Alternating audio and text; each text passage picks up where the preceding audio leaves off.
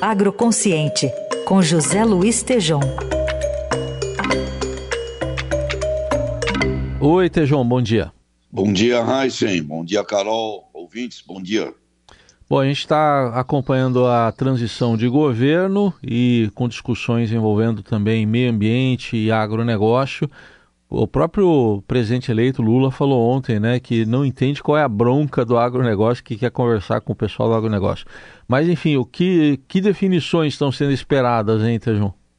Olha, Heisen, é muito importante que tenhamos, do ponto de vista de definição, uh, um ministro da Agricultura que bote, é, bote paz nessa conversa maluca que existe de medos, de receios de comunismo de Venezuela, essa piração ela tem que acabar rapidinho, ela, ela faz mal.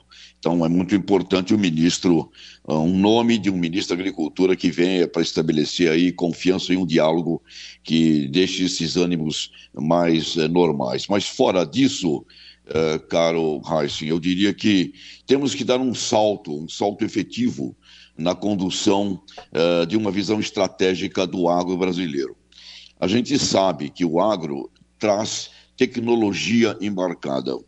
Não é possível fazer agronegócio sem tecnologia e ela está presente lá em cada grão, cada grão de soja, cada grão de trigo, no feijão, a tecnologia genética. Mas fora disso, eu dizia sobre agronegócio é tecnologia embarcada. Mas isso é muito já comum, isso é, é, um, é uma fotografia que já, já, já é velha.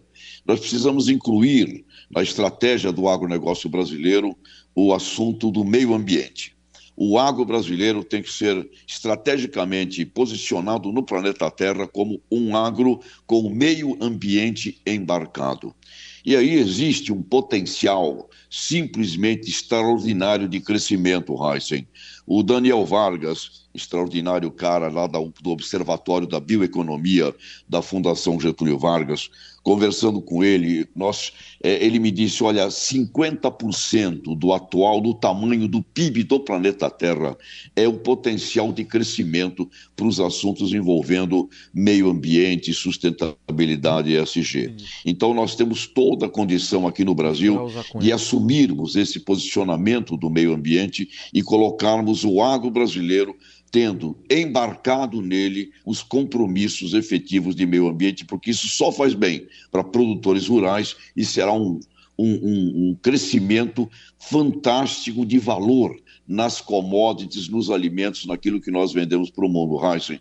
Então eu creio que está na hora de pararmos com essa intriga e é na hora importante de termos aqui um ministro da Agricultura é, que dialogue com o ministro do Meio Ambiente, que tenha um ótimo diálogo com o ministro das Relações Exteriores, mas acima disso, caro Heisen, caro ouvintes, a iniciativa privada tem que ser convocada urgentemente, porque é com ela que nós vamos fazer esse crescimento, Heisen.